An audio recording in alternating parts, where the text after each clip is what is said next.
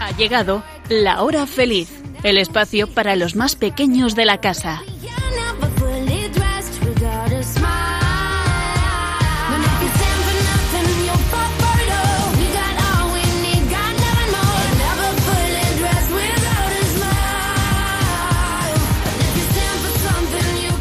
Muy buenas tardes a todos los oyentes de Radio María, especialmente a todos nuestros amigos de la hora feliz. ¿Qué tal estáis?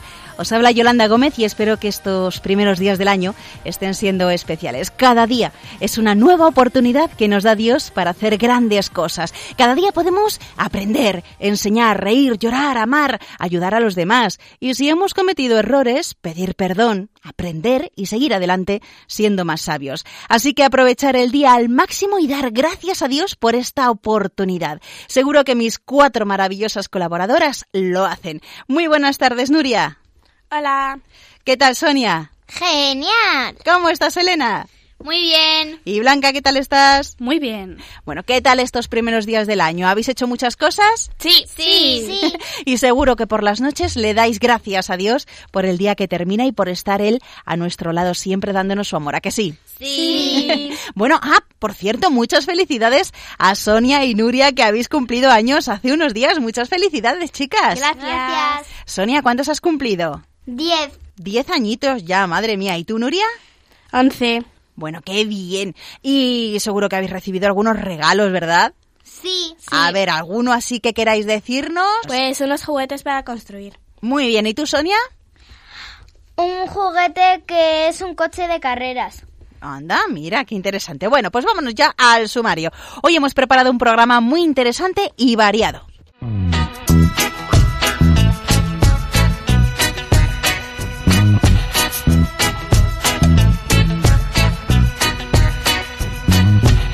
Comenzaremos el programa hablando de la infancia misionera y lo importante que es que todos sepan que Dios nos ama. Después hablaremos de animales, concretamente de cuatro que pertenecen a la fauna ibérica. En Chiquistorias contaremos el cuento La cueva dentro del bosque. Y terminaremos con las chistenanzas, chistes y adivinanzas.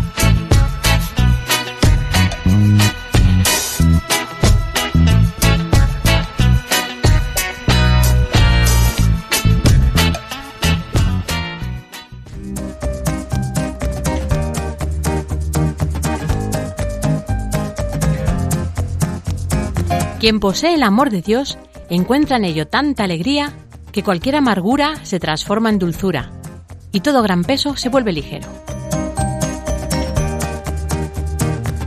Santa Catalina de Siena.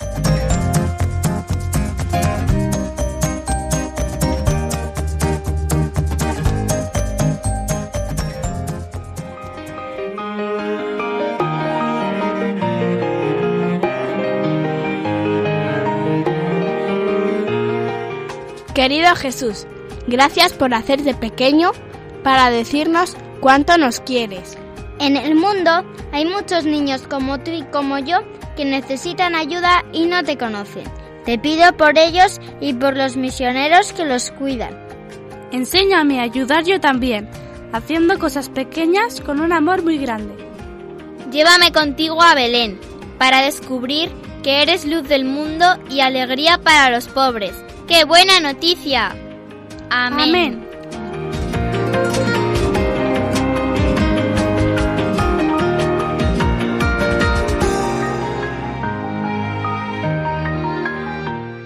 Esta es la oración para rezar por la Jornada de la Infancia Misionera que se celebrará dentro de 10 días, el domingo 27 de enero.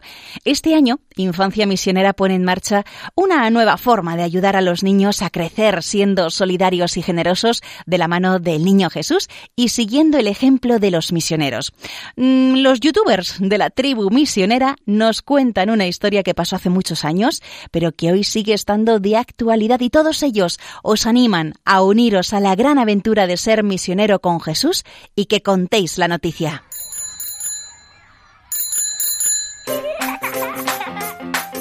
Venga, que vamos a empezar. Hola chicos, bienvenidos a la tribu. Os preguntaréis, ¿qué tribu? Pues bien, nosotros somos de... ¡La, tribu de los pequeños misioneros! Se nos ha metido en la cabeza hacer misiones por aquí y por allí y donde nos necesiten. ¿Qué clase de misiones? Las que hacen un mundo mejor para todos. Vaya si apuntamos alto, pero solos no podemos. ¿Te unes? Para que nos entiendas mejor, nuestra misión de hoy es contarte quién empezó con las misiones. Hace mucho tiempo, en la ciudad de Belén,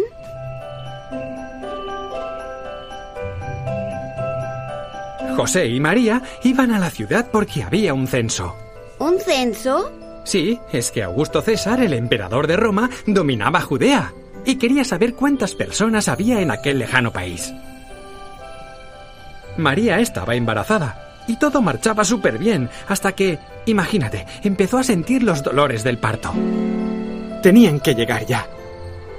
Después de muchas vueltas, no encontraban alojamiento y fueron a parar a un viejo establo.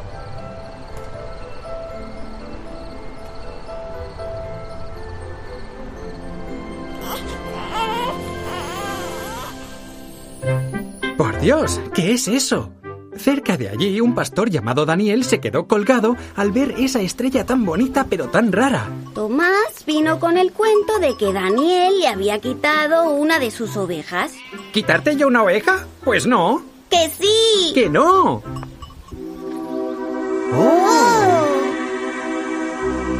No temáis, que os traigo una buena noticia. ¿Eh? Ha nacido un Salvador, que es Cristo el Señor. Lo hallaréis acostado en un pesebre y envuelto en pañales. ¿Has escuchado? dijo Daniel. Busquemos a ese niño. Pero Tomás solo quería recuperar su oveja. Espera, Tomás, espera. Tomás, escúchame. ¡Ay! ¡Ay!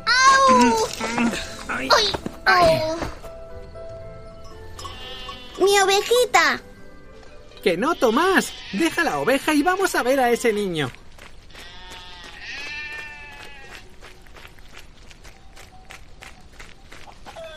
¡Wow!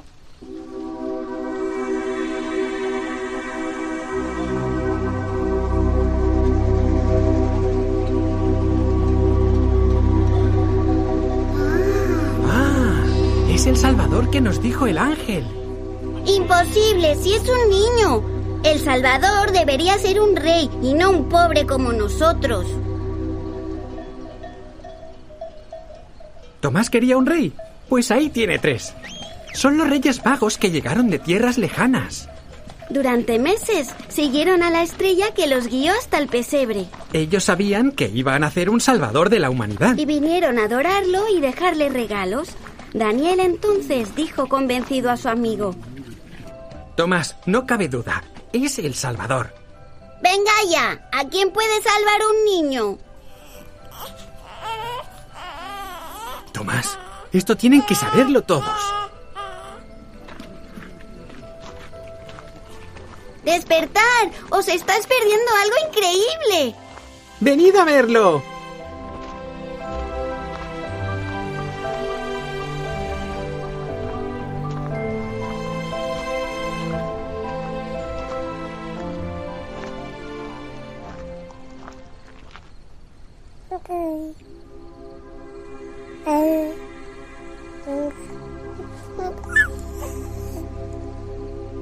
Y todos escucharon a un ángel que decía, Gloria a Dios en las alturas y en la tierra paz a los hombres de buena voluntad. Esta historia ocurrió hace muchísimo tiempo. Y si tú quieres, puede seguir ocurriendo ahora. Porque lo que el niño Jesús dijo al corazón de aquellos pastores es que ellos también podrían ayudar a otros niños. Y a los mayores. Y a todos. Y eso es lo que hacemos en nuestra tribu. Somos misioneros aquí. Pero también llevamos esta buena noticia por todo el mundo, ayudando a los misioneros. Si quieres ayudarnos, únete. ¡Sí! Únete a la tribu de los pequeños misioneros. Únete a infanciamisionera.es y disfruta del proyecto Con Jesús Niño a la Misión. Pues bien, amiguitos, os invitamos a ver el vídeo que podéis encontrar en la página web de las Obras Misionales Pontificias, www.infanciamisionera.es. Ponéis esta dirección y ya podéis ver el vídeo que acabáis de escuchar, que seguro que os gustará muchísimo. www.infanciamisionera.es. Y esta gran noticia que nos invitan a contar la tribu misionera es la alegría y esperanza de que Dios nos ama desde el comienzo, desde antes de la creación, sí, así es. Un niño de ocho años de Canadá le hizo esta pregunta al Papa Francisco. ¿Qué estaba haciendo Dios antes de crear el mundo? Y tras pensar un momento el Papa le respondió, antes de crear cualquier cosa, Dios estaba amando. Eso es lo que estaba haciendo. Él estaba amando. Dios siempre está amando. Y luego, cuando creó el mundo, no hizo otra cosa sino amar. Y es que Dios es amor. ¿Alguna vez os habéis preguntado de dónde viene el mundo y todo lo que existe? Pues todo viene de Dios. Y Blanca, a ver, ¿por qué existes? Existo porque Dios quiere. Eso es, Dios te conoce y te ama sin fin y quiere hacerte feliz. Hace tiempo se presentó a Santa Teresa en una aparición Jesús y le dijo, Solo para oírte decir una vez que me amas, volvería a crear el mundo entero desde cero. Así de importantes somos las personas para Dios. Nuria, ¿por qué sabemos que Dios existe? Porque se pueden ver sus huellas en todos los lugares del mundo. En el sol, en el cielo, en las estrellas de la noche, los bosques, las montañas, mares, ríos, los animales, las personas. Todo eso lo hecho Dios. Muy bien. Bueno, pues hay una historia que cuenta que los peces del mar estaban hablando entre ellos. Dicen que toda nuestra vida depende del agua, pero ¿qué es eso? Nunca la hemos visto. Así que le pidieron a un pez anciano y sabio que les mostrara el agua. El viejo pez les dijo Oh, peces necios, vivís en el agua, ¿no os dais cuenta? Como el pez en el agua, así viven las personas en Dios. No pueden vivir sin su Creador ni sin aquel que los mantiene, y aún así se preguntan las personas ¿dónde está Dios? Hay que saber dos cosas. Una, que Dios está en todas partes, nada existe sin Él. Y segundo, Dios no es todo, sino es el origen de todo. Él es infinitamente más grande que todo lo que existe. Mm, Sonia, ¿y eso de creer en Dios cómo es? Significa que debo de poner toda mi confianza en Él, porque Él es quien más me quiere. También tengo que aceptar todo lo que Dios me manifiesta e intentar todo lo que Él me dice. Creer en Dios significa sentirse protegido a su lado. Dios nos ama y por eso no debemos tener miedo, que es lo que nos ha contado Sonia. Si estamos junto a Él, podemos sacar lo mejor de nosotros mismos. Y Elena, ¿cada uno puede creer lo que quiera? Sí, pero eso no serviría para nada. Los cristianos no crearon la fe. Lo que hicieron es confiar en Jesucristo. Él nos ha traído la verdad sobre Dios y se puede encontrar en las Sagradas Escrituras y en la tradición viva de la Iglesia. En la Iglesia vivimos todos juntos lo que Jesús nos ha enseñado. Esta fe tenemos que llevársela a todas las personas como nos invitan a hacerlo en la jornada de la infancia misionera. Aunque Dios tiene un camino especial para cada persona, la fe es también un asunto comunitario. Em, un periodista le preguntó una vez al Papa Benedicto cuántos caminos hay hacia Dios. Y el Papa le respondió que tantos como personas. Bueno, y también os quiero contar que lo que todos los cristianos creen se encuentra en el credo. Esta fe común es tan importante que domingo tras domingo la manifestamos o cantamos todos juntos tras la homilía. Seguro que habéis rezado todos el credo y ahí manifestamos esa fe en Dios. Blanca, ¿cómo se transmite lo que se sabe sobre Dios? En el principio, unos iban contando a los otros lo que sabían sobre Dios. Luego se puso por escrito en la Biblia se celebra en la misa y se anuncia en la iglesia. Eso es. Cada cristiano que vive su vida con Dios tiene una historia que contar y en muchas ocasiones los padres o los abuelos son los que transmiten la fe en Dios a sus hijos o nietos o los tíos a los sobrinos. A veces son los amigos los que cuentan cómo ellos han descubierto a Dios. Y cada vez que los cristianos cuentan cómo Dios se les ha manifestado o cómo Dios los ha guiado en sus vidas y los ha ayudado, están dando lo que llamamos testimonio de su propia fe, que es lo que nos piden también este grupito de youtubers de la infancia misionera. Así que es tan fácil como contar a vuestros amiguitos o contar a otras personas todo lo que Dios hace por ti y todo lo que nos quiere y nos ama. Os contaré también que el pueblo de Dios, al que Dios se le fue manifestando a lo largo del tiempo, eh, digamos que podríamos llamarlo como la comunidad narradora. ¿Por qué? Para que os vaya sonando esto. Pues junto al fuego del campamento de los pastores, junto al pozo al que acudían a sacar agua, o cuando estaban a la sombra de los árboles, bajo los tejados de las casas, en el templo, en todos los sitios se contaban las historias sobre Dios. Se contaban, hablaban. Solo más tarde es cuando se pusieron por escrito. De ahí vienen las sagradas escrituras del pueblo de Israel. También los primeros cristianos, como nos ha dicho Blanca, vivieron durante un tiempo de la transmisión oral, antes de que los evangelios y otros textos se pusieran por escrito. Estos se unieron a los escritos del Antiguo Testamento. Y Sonia, ¿por qué algunas personas dicen que yo no puedo creer en Dios? Porque algunas personas todavía no han oído hablar de Dios. Otras personas tienen ideas falsas sobre Dios y por eso no pueden creer en Él. Algunas personas han experimentado el mal y eso les impide creer en Dios. Otros ni siquiera intentan creer en Dios o no quieren saber nada sobre Dios, pero sabéis que Dios nos ama a todas las personas y quiere que todos lo encuentren. Así es, Sonia. En ocasiones se tarda mucho tiempo hasta que alguien siente que es Dios el que está llamando a la puerta de su corazón. A menudo, algunas personas se hacen mayores hasta que llegan a creer en Dios y tener fe en Él. Pero atención, amiguitos, no se puede dar la impresión de que las personas son menos valiosas si tienen dificultades para creer o no pueden creer en Dios. Dios es el creador de todas las personas y Él ama a todos sin excepción.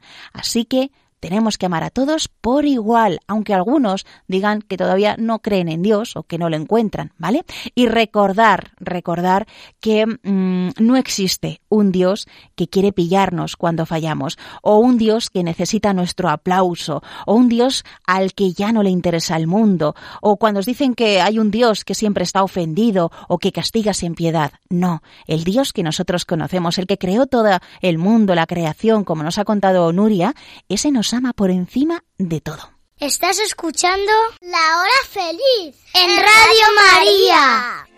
Gracias siempre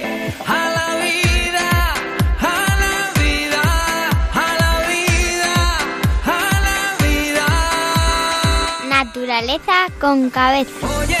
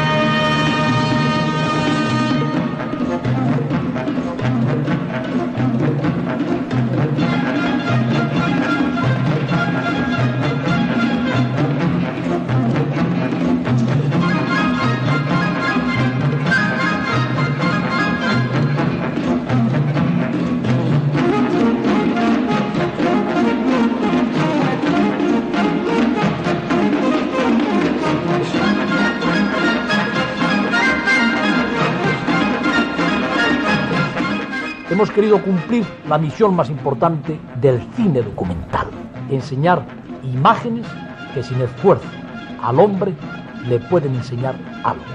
En este caso, también con la colaboración de Icona, que ha trabajado con nosotros, queremos enseñarle a amar a su propia naturaleza, a su propia fauna, a la fauna ibérica. Esta música, amiguitos de la hora felices, del programa de televisión El hombre y la tierra, que se emitió durante cinco años en televisión española, compuesta por Antón García Abril, que se ha convertido en todo un clásico, y esta voz que habéis escuchado era la de Félix Rodríguez de la Fuente, al que llamaron el amigo de los animales. dio a conocer la belleza de los bosques y de los animales de la España de los años 70 y logró crear tal conciencia ecológica que contribuyó a proteger y salvar varias especies en peligro de extinción, nada más y nada menos. Lo curioso de todo esto es que Félix Rodríguez de la Fuente se había licenciado en medicina, pero fue autodidacta en biología. Sabía muchísimo de los animales y había uno al que le tenía especial cariño, el lobo, con los que incluso convivió. Si alguna vez habéis ido al Zoo de Madrid, allí hay una estatua en su honor por todo lo que ayudó a dar a conocer y amar a los animales. Hoy, amiguitos, os vamos a hablar de cuatro de ellos y en otros programas hablaremos de otros animales. Y por cierto, la fauna ibérica se llama así porque es la fauna de la península ibérica, o sea, donde está España, Portugal y Andorra. Pues bien, vamos a comenzar hablando de estos cuatro animales. A ver, ¿de qué vas a hablar tú, Nuria? De un gran aliado del agricultor. ¿Sabéis de quién estoy hablando? Del zorro. Su nombre científico es Vulpes vulpes. Pero Nuria, ¿por qué dices que es un aliado de los agricultores? Pues porque se come a los roedores e insectos que destrozan las cosechas. Aparte, también come frutas, semillas, porque es un poco vagote para cazar. Come también anfibios y todo lo que huela a comida, incluso la basura. Su territorio de caza siempre es el mismo y tiene unos 5 kilómetros de diámetro. Lo único que necesita un zorro en su territorio es un montón de agua para beber porque no aguanta bien en un sitio seco. Unos agujeros en la tierra o en las rocas pa- para que nazcan los futuros cachorros, que se llaman zorreras o cubiles. Estos eran antiguas madrigueras de conejos o tejones que la zorra agranda. El zorro es un animal no muy grande, como un perro mediano tirando a pequeño, con una gran cola, orejas puntiagudas y negras, de un pelaje marrón rojizo. Aunque es de la familia de los perros, puede retraer las garras como los gatos, y también como los gatos, tienen las pupilas verticales, mientras que los perros las tienen redondeadas. Sus depredadores son el, el águila, el lince y el lobo. Suelen tener de dos a seis cachorros. ¿Os cuento una cosa curiosa que hace su mamá? Sí. Los zorros celebran la Pascua, pero a su manera, A ver, ¿por qué crees que celebran la Pascua, Nuria? porque la mamá zorra, cuando encuentra un nido de perdiz, coge los huevos y... ¿Pero solo de perdiz o, o no de otro pájaro? Bueno, vale cualquier pájaro que anide en el suelo y no en los árboles. Como iba diciendo, la mamá zorra coge los huevos y los esconde una a una en sitios diferentes para que los cachorros los encuentren, como es costumbre en algunos países. Los padres esconden los huevos de chocolate para que los busquen los niños. Así, la zorra entrena a sus cachorros para buscar y agudizar su olfato. El otro día en la montaña, cerca del Escorial, encontré huellas de zorro, una cagada de zorro y un poco de pelo de zorro, pero no había el zorro, ¿Y cómo sabes, Nuria, que eran de zorro y no de otro animal? porque su huella es diferente a la de un lobo o a la de un perro. Aparte de ser más pequeñas, no tienen uñas. Y las almohadillas traseras, no las patas traseras, están más separadas de las delanteras que en los demás cánidos. Y las huellas estaban cerca de la cagada. ¿Y cómo sabes de quién era ese excremento? por su tamaño y aspecto que es como el de un perro. Pero lo curioso es que estaba en lo alto de una piedra, y allí ni los lobos ni los perros hacen sus necesidades. Y además, dentro del excremento podían verse semillas, mini huesecillos. Lo que no sé decir es si era macho o hembra. ¿Y cómo lo diferenciarías? Los machos cagan en sitios elevados, troncos, rocas, etc. Y las hembras suelen hacerlo en el suelo, excepto en la época de celo, para ponérselo fácil a los machos. Y ahora es invierno, que es cuando se aparean, para que los cachorros nazcan en primavera. Hay que ver, Nuria, lo que sabes tú sobre los zorros. Madre mía. ¿Y tú, Elena, nos vas a hablar de...? Del lince, que junto con el búho es mi animal preferido. El lince ibérico es el felino más grande del sur de Europa y el más amenazado del planeta. Por eso, en 1970 se prohibió su caza en España y Portugal. Aparte del lince ibérico, existen otros tres tipos de lince. El lince canadiense, el lince siberiano y el lince rojo. El nombre científico del lince ibérico es Lynx pardinus y puede medir desde los 82 a los 103 centímetros. Estos linces se encuentran en hábitats de vegetación de matorral y bosques mediterráneos y pueden llegar a pesar desde 9 a 13 kilos. Cuando un cachorro de lince nace, no abre los ojos antes de los primeros 12 días de vida. ¿Queréis saber una curiosidad sobre los linces? Sí. Pues que sepáis que son unos animales capaces de hacer muchísimos silbidos, parloteos y diferentes tipos de aullido. El lince es un animal carnívoro y su presa principal es el conejo, que supone más del 90% de su alimentación, aunque a veces también puede capturar otras presas, como ciervos, zorros, perdices o aves acuáticas. Entonces, si los conejos empezasen a desaparecer, ¿qué pasaría con los linces? Pues los linces disminuirían y también acabarían por desaparecer. Eso fue justo lo que pasó cuando una enfermedad llamada mixomatosis atacó a las poblaciones de liebres europeas. Tuvieron que pasar varios años para que los linces y las liebres se recuperaran. El lince también es un animal muy amenazado por el hombre, ya que los humanos cazan a los conejos y además, como cada vez hay más carreteras, los territorios de los linces quedan separados y muchos mueren atropellados cuando intenta cruzar.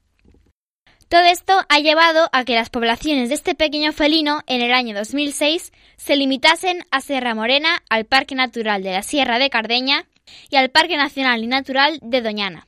Estas poblaciones sumaban entonces menos de 200 ejemplares, pero gracias sobre todo a las reintroducciones, a día de hoy las poblaciones de linces ibéricos siguen creciendo y este año ya son alrededor de 600 los linces que viven en libertad. Esperemos que en los años siguientes el lince ibérico siga creciendo más y más, hasta volver a poblar el territorio ibérico en el que un día vivió. Bueno, pues ya hemos aprendido, gracias a Elena, algo sobre el lince ibérico y ahora vamos con Blanca. Adelante. La víbora es una serpiente venenosa. La podemos encontrar en toda la península ibérica, pero están desapareciendo por, por culpa del hombre bien porque las mata directamente con trampas, atropellas en carretera, por los cortacésped o porque se destruye los lugares donde vive. Es un animal que parece que da miedo cuando las miras, pero en realidad son seres tranquilos que pasan sus días sin gastar mucha energía y que se esconden en cuanto detectan tus pasos. Mientras hay sol, suelen esconderse entre los arbustos o debajo de las rocas, porque son animales de sangre fría y no pueden regular su temperatura. Y claro, al sol se achicharrarían. Por eso se suelen mover más al amanecer o al atardecer, que hace menos calor. Por la noche y también en invierno suelen estar dormidas o atontadas. Por eso, si vais al campo, debéis de tener mucho cuidado cuando levantéis una piedra, por si hay una serpiente escondida debajo. Como están tanto tiempo inactivas y tienen una digestión muy lenta, Solo comen entre cuatro y ocho veces al año. ¿Y qué es lo que comen? Pues son carnívoras. Pero como no son serpientes muy grandes, se alimentan de roedores pequeños, pajarillos e incluso de anfibios. Su territorio es pequeño. Vamos, que no se mueven mucho. Recorren más distancias en la época de apareamiento. El color de su piel se adapta un poco al ambiente en el que se mueven, pero no como un camaleón. Por ejemplo, en zonas más secas tienen color más amarillento. Y son los diferentes dibujos que pueden aparecer en su piel los que las hace muy bonitas y les sirve para camuflarse. En la época de celo, los machos hacen que sus colores destaquen más, para estar más guapos y parecerle más fuertes a las hembras. Aunque la víbora es venenosa, no te va a atacar ni morder a menos de que la molestes o se sientan amenazadas. Es rarísimo que una víbora se acerque a una persona solo para intentar morderla. Más bien ocurrirá lo contrario, intentará huir a la más mínima oportunidad. En la península ibérica hay más serpientes, como las culebras, pero estas no son venenosas. ¿Sabéis cómo se diferencia una víbora de una culebra? Las víboras tienen los ojos como los de un gato. Tienen la cabeza de forma triangular, en cambio, la culebra es más redonda y rectangular. Y las víboras tienen escamas de la cabeza más pequeñas, pero estaría bien que no os acercarais a mirarlas. Hay tres tipos de víboras. La víbora cantábrica, Vipera seoanei, que tiene la cabeza más grande y un poco menos triangular. Además, tiene el hocico un poco levantado. La podemos encontrar en Galicia, Asturias, Cantabria y el País Vasco. La víbora del Pirineo, Vipera aspis, que suele vivir por el País Vasco, La Rioja y los Pirineos. Es la víbora más grande y la más venenosa y agresiva. Su cabeza es claramente triangular y se diferencia muy bien del cuello. Y la víbora hocicuda, Vipera latastei. Su nombre viene por una especie de cuerno que tiene en la punta del hocico y vive por el resto de la península ibérica. A las víboras no hay que temerlas, pero sí hay que respetarlas. Y recuerda, en caso de duda, no las molestes. A las víboras les importamos muy poco, así que ves alguna por el campo, no la encordies, que ya se irá tan pronto como pueda. Bueno, bueno, pues tendremos muchísimo cuidado con las víboras, tal y como nos recomiendas tú, Blanca. Y terminamos estos animales de la fauna ibérica con Sonia. Adelante.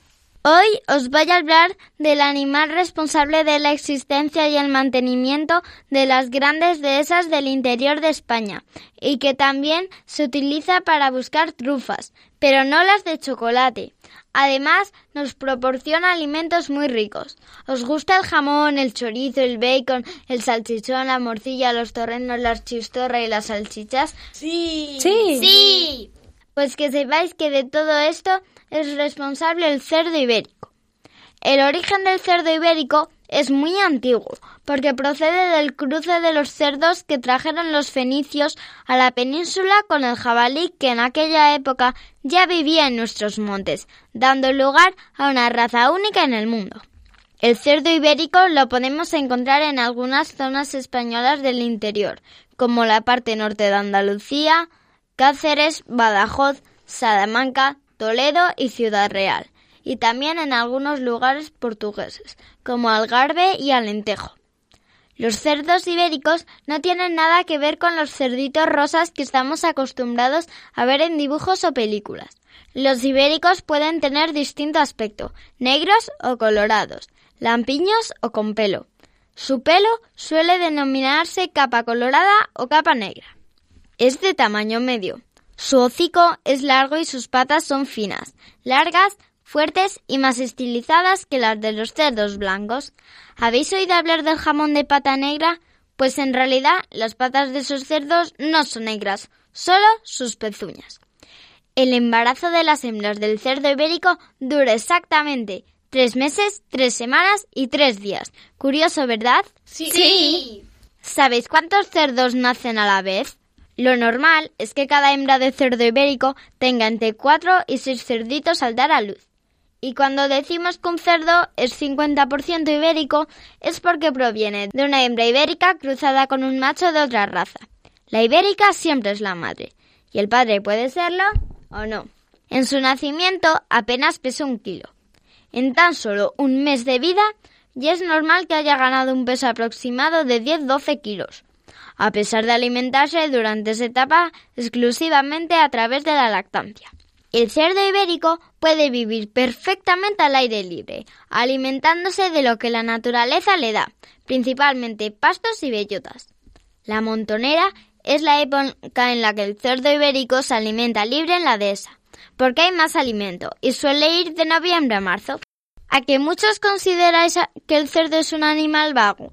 Pues de eso nada porque puede llegar a andar hasta 15 kilómetros diarios por la dehesa en busca de alimento, y eso que le gusta encontrar más y más comida. En un solo día, un cerdo ibérico puede llegar a beber más de 50 litros de agua y a comer hasta 10 kilos de bellotas y pastos. Por eso puede alcanzar 150 kilogramos en poco tiempo. Como ya os he dicho antes, el sentido más desarrollado del cerdo ibérico es su olfato, lo que les permite encontrar en ocasiones alimentos deliciosos para ellos como las trufas. Son como sus golosinas. Seguro que alguna vez os habéis preguntado por qué al cerdo le gusta tanto revolcarse en el barro.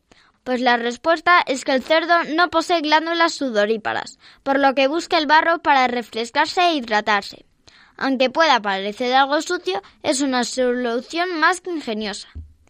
El proceso de curación es el mismo que el de los cerdos blancos, pero más largo, entre los 18 y 38 meses. dependiendo de si ha sido alimentado con cebo o con bellotas. Los cerdos blancos, sin embargo, solo necesitan un mínimo de un año y un máximo de 30 meses. Como os contaba al principio, del cerdo es comestible casi todo. Pero ¿sabéis que también tiene otros usos? Sobre todo en el pasado. Con los pelos, que se llaman cerdas, se hacían cepillos. La vejiga se utilizaba para guardar la manteca y se llena de aire como pelota para jugar los niños. Mi abuela cuando era niña lo hacía. El sebo para hacer velas y para engrasar los carros. La manteca como grasa para cocinar y hacer jabón.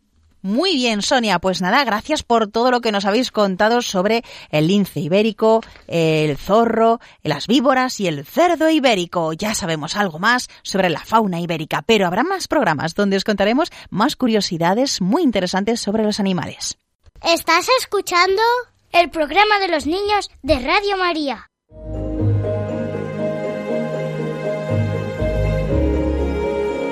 Chiqui Historias.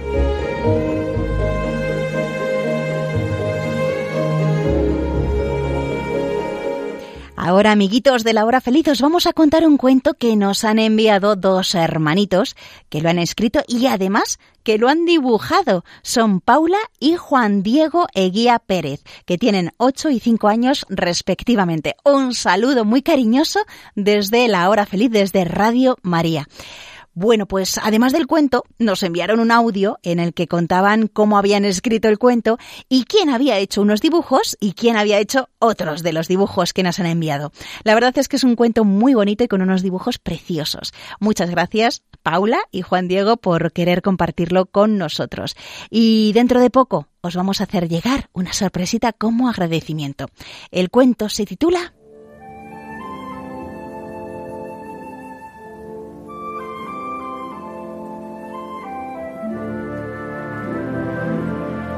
La cueva dentro del bosque.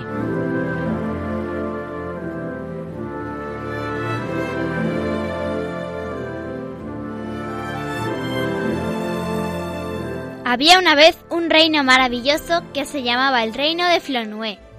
En este reino, dentro de un castillo rosa y morado, vivía la princesa Loliflor. Al sur del reino había un bosque de árboles frondosos, muy espeso y muy peligroso, ya que era fácil perderse si uno se salía del camino. Más allá del bosque comenzaba el reino de las espadas, en el que vivía el príncipe Juan Marcos con sus caballeros y sus caballos, en un castillo gris y verde. Todos vivían en paz y armonía, pero sucedió que en octubre del año de las lluvias, uno de los caballeros del príncipe Juan Marcos descubrió la entrada a una cueva dentro del bosque. Era una cueva que nadie nunca jamás había visto.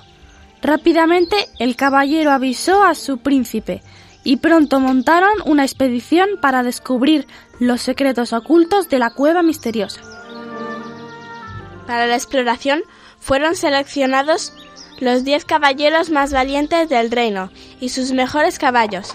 Llevaron comida, bebida, mantas, antorchas y por supuesto sus armaduras, escudos, espadas, lanzas, arcos y flechas, por si hubiera algún peligro.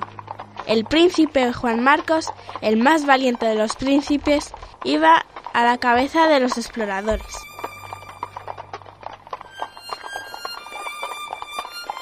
Casi sin darse cuenta, en muy poco tiempo estaban a la entrada de la cueva.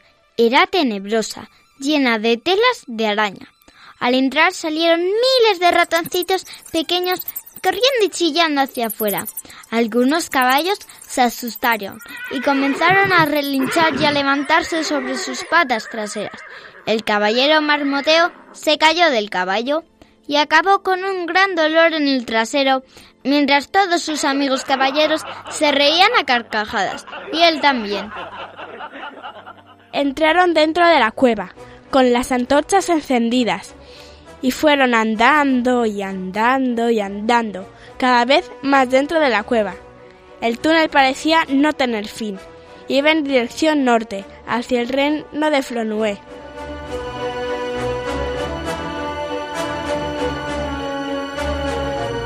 Después de una hora de camino en la tenebrosa cueva, vieron una luz al fondo del túnel. El príncipe Juan Marcos mandó silencio. Todos apagaron las antorchas y muy despacio se fueron acercando y acercando y acercando cada vez más. Descubrieron que la salida del túnel estaba cerrada por una doble reja. El príncipe se acercó a mirar y se quedó maravillado. Acababa de ver a la princesa más bonita y con el corazón más bueno del mundo. Efectivamente, la cueva era un túnel secreto que unía los dos reinos. Cuando sus caballeros le preguntaron qué había visto, el príncipe dijo, Venid conmigo y lo veréis. Todos corrieron contra la verja, y cuando estaban mirando, Juan Marcos dijo en voz alta, Esa que veis va a ser mi esposa. Todos comenzaron a gritar con júbilo. ¡Viva la reina! La princesa se sobresaltó. ¿Qué ha sido eso? ¡Rápido! Hay alguien en el castillo. Alguien nos observa. Loliflor salió corriendo con su hermana, que tropezó y puso su mano en una piedra del suelo, que al hundirse cerró el túnel con una persiana de metal entre las dos rejas. Loliflor se sorprendió, porque nunca había visto esas rejas. Se quedó pensando, un poco asustada, pero con curiosidad. El príncipe y sus caballeros volvieron a su castillo, pero Juan Marcos no podía dejar de pensar en la princesa y decidió regresar él solo a ver a Loliflor el día siguiente. Mientras, durante esa noche, la princesa estuvo investigando con su hermana el suelo, para ver si encontraban la piedra que cerró la verja. Y la encontraron, y volvieron a pulsar en ella. La persiana se abrió. Vieron que detrás de la verja estaba el túnel. Se quedaron preguntándose a dónde llevaría. Loliflor pensó que volvería al día siguiente ella sola. De forma que en la mañana del día siguiente, el príncipe muy despacio se metió en el túnel. Cuando llegó al final, se fue acercando a las rejas. Lo que no sabía es que Loliflor, justo en ese instante, estaba también al otro lado. Se vieron y se asustaron, y se pusieron rojos. ¿Quién eres tú? dijo Loliflor sobresaltada. Soy Juan Marcos, el príncipe del reino del otro lado del bosque. ¿Y tú? La princesa tenía tanta vergüenza que se limitó a no mirarle a los ojos. El príncipe dijo entonces, Ya sé quién eres, eres la princesa de mis sueños. Loliflor se puso entonces tan roja y con una sonrisa que no podía dejar de reírse. Loliflor volvió al día siguiente, y también Juan Marcos, y así, día tras día, se fueron haciendo amigos, y se enamoraron y se hicieron novios.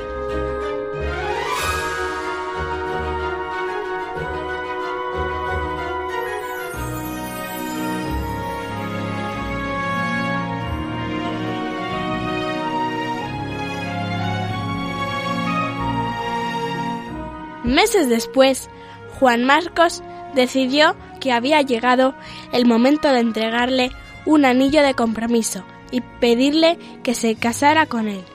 Encargó al joyero un anillo sencillo, pero muy bonito. Y allá que fue, al encuentro de su futura prometida. Iba tan nervioso, pero tan tan nervioso, que dentro del túnel no se dio cuenta de que se había metido por un camino distinto que nunca había conocido. Al final de ese túnel encontró un dragón dormido, el dragón Archo, que llevaba 100 años durmiendo. Asustado, se giró rápidamente, tan rápidamente que se chocó con la pared y con varias piedras, haciendo un enorme ruido. El dragón sobresaltado se despertó. ¿Quién se ha atrevido a despertarme de mi sueño? Juan Marcos no pudo hacer nada por impedir que el dragón lo atrapara. Lo capturó y lo encerró en una mazmorra al final de su túnel. La princesa esperó todo ese día al príncipe, que no apareció, y volvió al día siguiente, y al siguiente, y al siguiente, y así, día tras día, regresaba con la esperanza de ver a su amado. Loliflor lloraba, Juan Marcos lloraba, y el malvado Archo se reía a carcajadas. Loliflor fue a la capilla del palacio y allí, rezando, supo que algo malo le había pasado a Juan Marcos. Supo también que estaba atrapado en el túnel por alguien oscuro, un dragón malvado, y supo también que Juan Marcos estaba con vida, pero muy débil. Loliflor entonces envió a sus caballeros a buscar a los caballeros del reino de la espada, que llevaban días intentando encontrar a su príncipe sin éxito. Todos juntos con la princesa decidieron entrar en el túnel. Llevaban sus armas y el mayor pedo de lobo que encontraron. Todos sabemos que los pedos de lobo hacen desmayar a los dragones.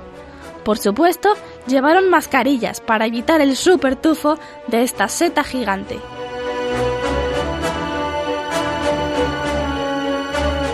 Descubrieron el nuevo túnel que llevaba a la guarida del dragón. Allí, el capitán de los caballeros lanzó a los pies del dragón el superpedo de lobo gigante. Y otro de los caballeros, experto arquero, lanzó una flecha potente que hizo reventar el pedo del lobo. Todos rápidamente se pusieron las mascarillas. La cueva se llenó de una intensa niebla marrón y fétida. El dragón gritó un alarido inmenso que hizo temblar las paredes del túnel y se desmayó. Loliflor corrió casi sin ver nada entre la niebla del pedo del lobo hasta localizar a Juan Marcos dentro de la mazmorra que casi ya no podía respirar. Le dio una mascarilla y encontró las llaves con las que abrió la reja. Se abrazaron y el príncipe le quitó la espada a su caballero y mató al dragón.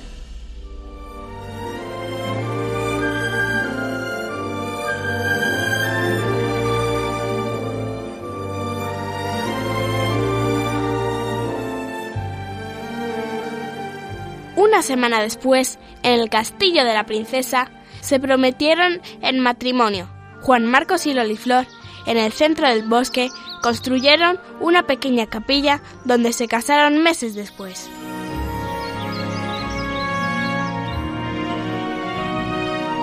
Los dos reinos se unieron para siempre. Ya no era el reino de Flonué y el reino de las espadas. El nuevo reino se llamó Coronas de Oro. Loliflor y Juan Marcos fueron muy muy felices. Tuvieron seis hijos, tres niños y tres niñas, y vivieron juntos hasta ser ancianos, y su reino fue siempre un reino de paz, amor y armonía.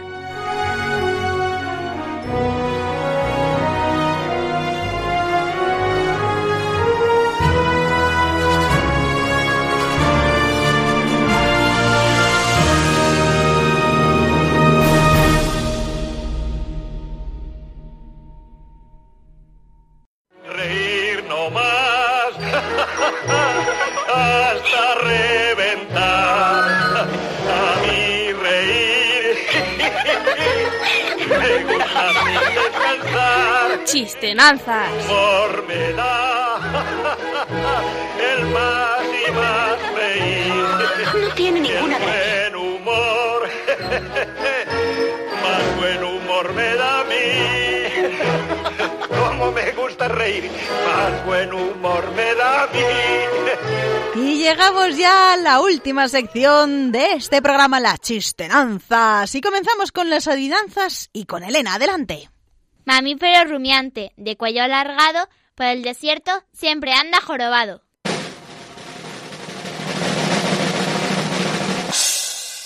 ¿Qué puede ser, Nuria? ¿El camello o el dromedario? Sí. Muy bien, Nuria, tu adivinanza. ¿Cuál es el número que al quitarle uno ya no vale nada? A ver, Elena.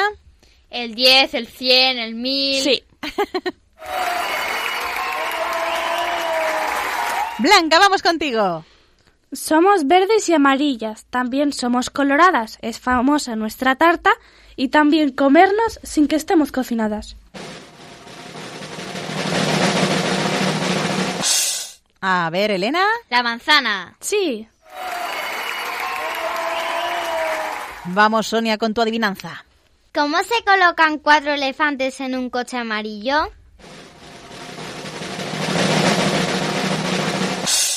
A ver, Nuria, ¿cómo crees? ¿Metiéndolos? ¿Cómo? Pues cogiendo un elefante, abriendo la, abriendo la puerta, cogiendo dos elefantes, Eso es cómo se meten, pero cómo se colocan en un coche. A ver, Blanca. Dos adelante y dos atrás. Sí.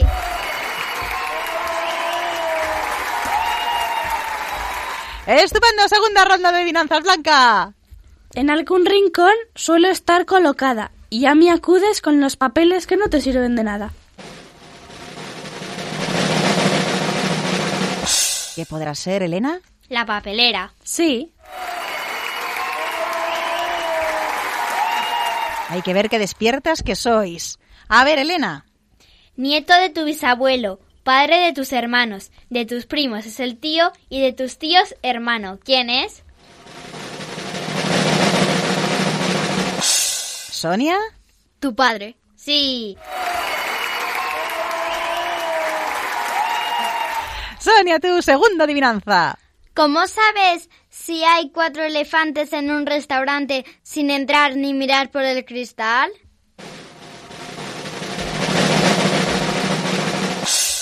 A ver, Nuria. Pues porque si el techo es bajo, eh, se notará. No, Blanca. Preguntando. no. A ver. Blanca. Porque los cuatro elefantes están en el coche. No, porque están dentro. No están en el coche, ya están dentro. van por ahí los tiros. Doy una pista.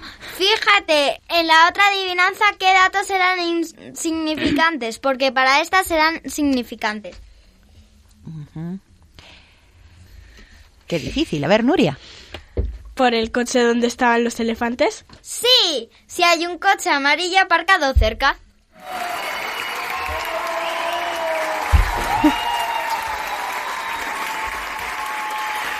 Madre mía. Bueno, Nuria, vamos con tu última adivinanza. Para hacerme bailar, me pongo la capa. Para bailar, me la han de quitar. Yo bailo sin llevar capa, pero sin capa no puedo bailar. Qué buen juego de palabras has hecho, Nuria. Madre mía, a ver qué podrá ser. A ver, Sonia, ¿qué crees que es? El baile. No. A ver, otra vez, otra vez, por favor. Otra vez, Nuria. Para hacerme bailar, me pongo la capa. Para bailar, me la han de quitar. Yo bailo sin llevar capa y sin capa no puedo bailar. ¿Qué puede ser, Elena, de nuevo? ¿La peonza? Sí. Muy bien, pues vamos con los chistes. Elena, tu primer chiste. En el mostrador del aeropuerto, una turista le dice a la empleada de las aerolíneas: La maleta grande la quiero en Nueva York.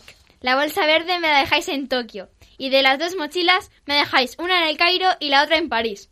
La empleada la interrumpe y le dice: "Mm, Perdone, pero es que eso aquí no lo hacemos. ¿Cómo que no? Eso es, la ul- eso es lo que hicieron la última vez que viajé en su compañía.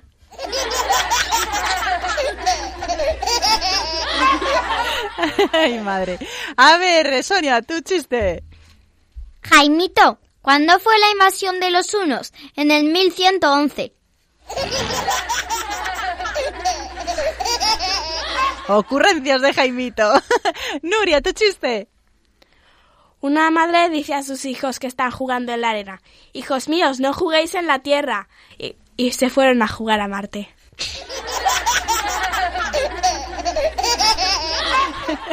Blanca.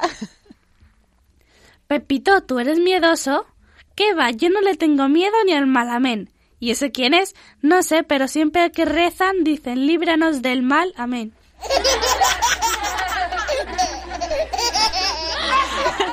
Segunda ronda de chistes, Elena. Un niño entra corriendo en su casa y le dice a su madre, Mamá, mamá, unos niños me han pegado en la playa. ¿Y tu hijo? le pregunta a la madre, ¿te has vengado? Claro que he venido, es que si no me vengo me siguen dando.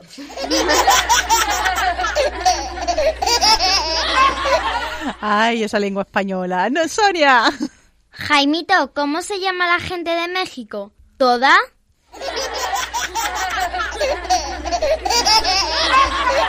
A Sonia le encanta Jaimito. Nuria, tu chiste. Hola, me llamo Paco. ¿Y tú? No, yo no. Y acabamos esta ronda de chistes con Blanca. Mamá, en el colegio me llaman loco. ¿Quién te dice eso? Las hormiguitas.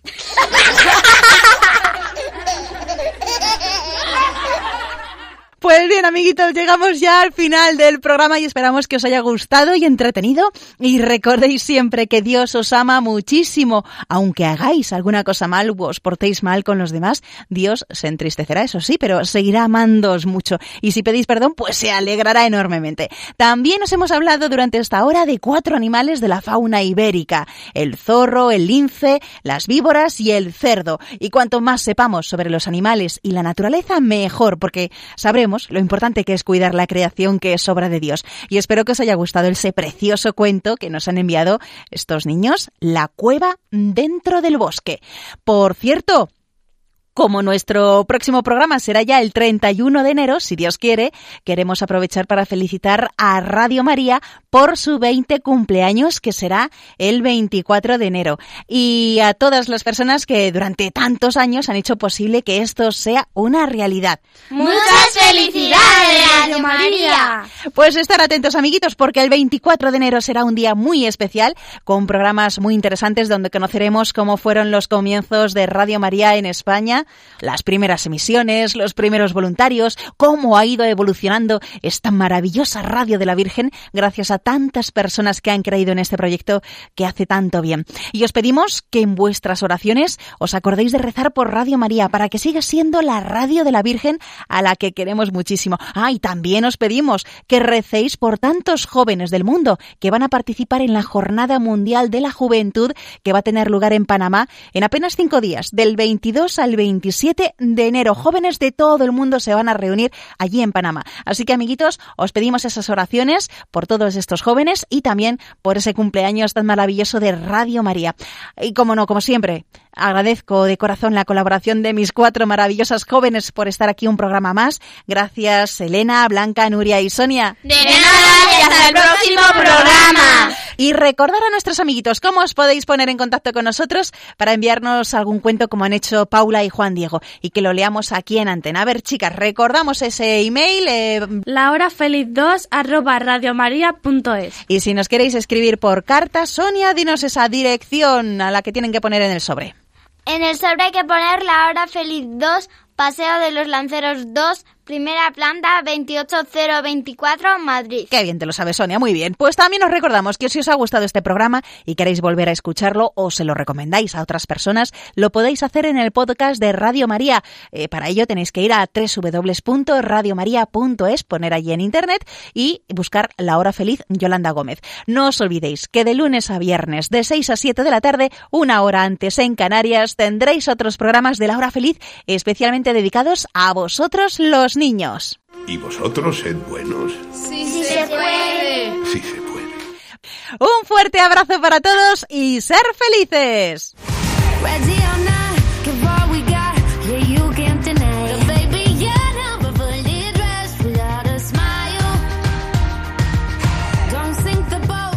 Así concluye La Hora Feliz, el espacio para los más pequeños de la casa.